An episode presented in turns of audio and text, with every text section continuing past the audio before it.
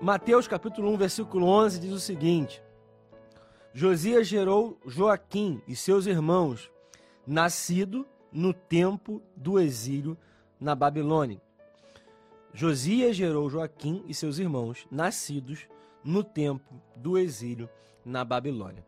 Eu tenho meditado muito nesse texto, meditado muito nessa passagem. Eu creio que talvez nós é, não nos atentemos tanto a essa passagem. As pessoas têm normalmente dificuldades em ler textos que falam de genealogia, porque é, é uma sucessão de fatos que a gente vai lendo, vai lendo, vai lendo, e talvez você tenha dificuldade também em ler. Mas eu lendo esse texto de Mateus, primeiro capítulo de Mateus, primeiro capítulo do Evangelho de Mateus, segundo escreveu Mateus, nós vamos ver que há uma, uma informação aqui que eu acho muito interessante. Nós sabemos que é, nós temos a linhagem, a descendência até chegar a Jesus, mas a informação no versículo 11 dá que há algo diferente aqui que eu quero compartilhar com você nesse dia. O texto nos fala que Josias gerou Joaquim e seus irmãos. E nós vamos saber que, na verdade, aqui há uma supressão, há uma, uma ocultação de algumas gerações. Na verdade, Josias teve outros filhos, que teve outros filhos, e até chegar a Joaquim, mas de fato nós vamos saber que temos é que no tempo do exílio na Babilônia, durante o tempo onde Judá, onde o povo de Deus estava na Babilônia, havia ainda a descendência de Davi continuando, mesmo que é, estivessem num tempo difícil, estivessem num tempo complicado. E eu quero que nós meditemos exatamente sobre isso. Nós estamos diante de um texto que nos mostra a descendência de Jesus até chegar a Jesus, a árvore genealógica da família até chegar a Jesus, e nós sabemos que durante o tempo onde o povo de Judá estava na Babilônia, esse propósito, essa descendência, ela continuou.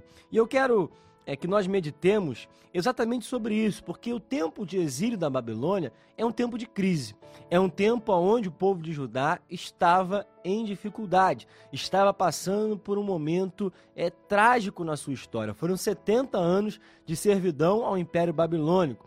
E nós sabemos que é, existiu da, Daniel, seus amigos, já contamos diversas vezes a história de Daniel, já ouvimos tantas vezes a história de Daniel, mas nós olhamos para esse texto e vimos que a descendência que levaria até o nascimento do Messias, até o nascimento de Jesus, através de Maria e José, considerado pai, mesmo que não fosse biológico, mas porque criou Jesus, nós sabemos que esse propósito ele não foi interrompido durante o tempo da crise, durante o tempo da dificuldade, o propósito que levava até Jesus, o propósito que levava até o nascimento do Messias, ele continuou. E a minha pergunta nesse dia é: quem nós somos no tempo da crise? Nós estamos diante de um texto que nos mostra exatamente que no tempo da crise o propósito não foi interrompido o processo que levava à promessa que era o nascimento de Jesus não foi interrompido.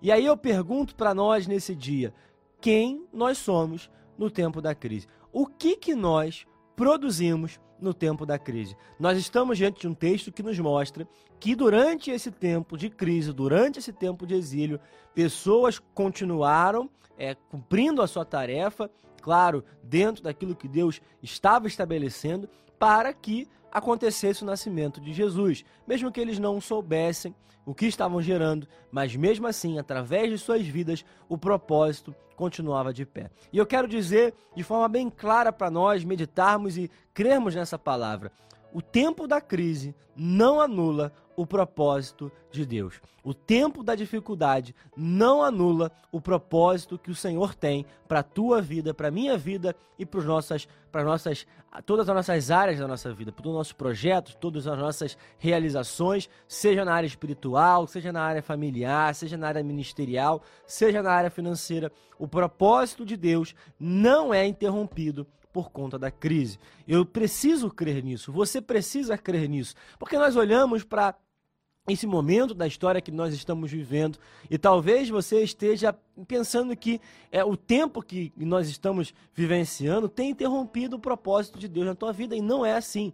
Pelo contrário, experimente acreditar que durante esse tempo desse ano de 2020, com pandemia, com isolamento, com crise financeira, com desemprego batendo na porta de tantas pessoas, mas mesmo assim, o propósito do Senhor não foi anulado. E eu quero declarar sobre a tua vida que o propósito que há sobre a tua vida, a promessa que ele tem para cumprir na tua vida, não foi interrompida. O Senhor não foi pego de surpresa pela crise. O Senhor não foi pego de surpresa pela pandemia. O Senhor não foi pego de surpresa pela provação que você tem passado. Pelo contrário, tudo isso faz parte de um propósito maior que o Senhor está nos preparando. Então eu quero dizer nesse dia, primeiro, que o tempo da crise não anula a promessa, não anula o propósito. Irmão, creia nisso, porque talvez o inimigo tenha tentado colocar na tua cabeça que nesse tempo de dificuldade o propósito ele foi anulado, ou ele foi adiado, ele foi postergado, mas nada fugiu do controle do Senhor e nada vai ser adiado dentro do plano do Senhor por conta da crise. O Senhor já projetou essa crise, já sabia que essa crise existiria e ele sabia muito bem que mesmo com a crise, o propósito que ele tem para sua vida vai se cumprir. Então a primeira informação que eu tenho para dar é essa: a crise não anula o propósito. Mas o problema é que a crise ela nos revela quem nós somos. Tem pessoas que é, durante esse ano de 2020, durante tudo que nós estamos vivendo e vivemos é, de forma bem intensa nos últimos meses, desanimaram, esmoreceram, enfraqueceram na fé, pessoas que é, foram conduzidas a uma frieza espiritual talvez até impensável nas suas próprias vidas. Mas a crise nos revela exatamente isso. Quem nós somos, qual é a nossa atitude, qual é o nosso coração, como está o nosso coração. Aqui nós estamos diante de um texto, eu li um texto que nos fala, nos, fala, nos mostra que pessoas continuaram gerando, continuaram produzindo filhos, continuaram acreditando que era possível sim ter filhos, mesmo no tempo do exílio, que era possível ter família, mesmo no tempo do exílio, exílio porque o Senhor tinha promessas ainda para o seu povo. E lá em Jeremias, capítulo 29, nós sabemos que Deus determinou que o povo continuasse, continuasse gerando, continuasse tendo família, continuasse construindo casa, continuasse trabalhando, continuasse prosperando na terra, mesmo na terra que não era a terra prometida, era a terra da Babilônia. Mas nós precisamos saber que a crise tem que nos mostrar exatamente quem nós somos em meio a ela. Nós precisamos estar firmes, nós precisamos estar gerando. E eu pergunto para nós nesse dia: o que você tem gerado? Em meio à crise. O que você tem produzido? Nós estamos diante de um tempo único na história. Nós estamos diante de um tempo onde nós não vivemos é, nada parecido nos últimos anos. E eu pergunto para nós: o que nós temos gerado? O que nós temos produzido. Será que você tem aproveitou o tempo para ler a palavra, para buscar a palavra? Eu falo com algumas pessoas aqui, eu tenho um testemunho pessoal sobre isso, que no começo da crise eu estava acompanhando muitas notícias, vendo o que estava acontecendo no mundo, e isso estava consumindo o meu tempo, isso estava consumindo a minha mente, isso estava me trazendo prejuízos também é, psicológicos. Mas a partir do momento que eu parei para pensar nisso, no tempo que eu estava perdendo, e comecei a meditar ainda mais na palavra do Senhor, o Senhor continuou, é, o Senhor me mostrou exatamente isso, o que eu estava produzindo, e eu fui muito abençoado porque nós, quando nós gastamos o nosso tempo, investimos o nosso tempo na palavra do Senhor, nós não estamos perdendo tempo, nós estamos aproveitando o nosso tempo o que você gerou, o que você tem produzido, o como você tem aproveitado esse tempo a mais das atividades que você ainda não pode fazer, das atividades que você estava acostumado a fazer ou que você se acostumou a fazer, do que você hoje tirou de lição,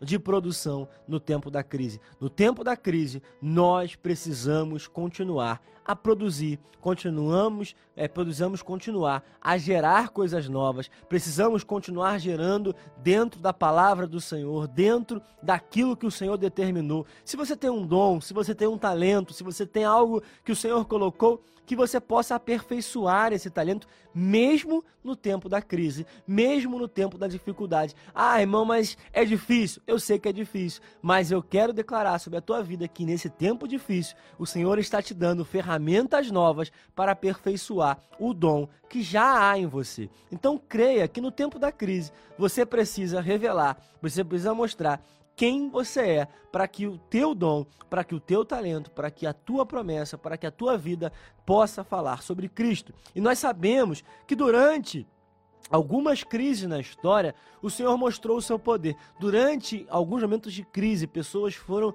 extremamente abençoadas. Eu gosto de falar sobre Pedro, que andou sobre as águas quando a tempestade ainda estava acontecendo. Jesus só parou a tempestade quando eles subiram ao barco. Quando eles estavam andando sobre as águas, ainda havia tempestade, o mar ainda estava revolto. E aqui eu aprendo exatamente isso: que nós podemos sim experimentar o sobrenatural, experimentar o extraordinário, mesmo no tempo da crise. E eu quero declarar sobre a tua vida que quem não sabe, no tempo da dificuldade, no tempo onde as coisas estão mais difíceis, será que talvez não seja nesse tempo que o Senhor esteja te preparando para você viver o milagre que você está esperando, o extraordinário que você está esperando? Nós sabemos de texto, de textos aonde nós vimos que personagens, pessoas comuns experimentaram o sobrenatural em tempos de dificuldade. Aquela viúva teve azeite e teve farinha. Aquela, aquela outra viúva teve azeite é, derramado sobre sobre as suas vasilhas. Nós sabemos que no tempo da crise, um homem olhou para uma nuvem, foi falar com o profeta e o profeta falou: Olha, essa nuvem é o sinal de que uma grande chuva vai acontecer. Porque quando nós estamos alinhados com a palavra do Senhor, uma pequena nuvem é a evidência do milagre, é a evidência de que algo extraordinário vai acontecer, mesmo no tempo da crise. Eu quero declarar sobre a tua vida que, mesmo no tempo da crise, olhe para o alto, olhe para o céu. Ah, mas é uma pequena nuvem. Essa pequena nuvem é a evidência de que você vai experimentar algo sobrenatural no tempo mais difícil, no tempo mais escuro, no tempo de maior provação. Mesmo assim, continue gerando, continue acreditando, continue buscando, porque o Senhor vai fazer grandes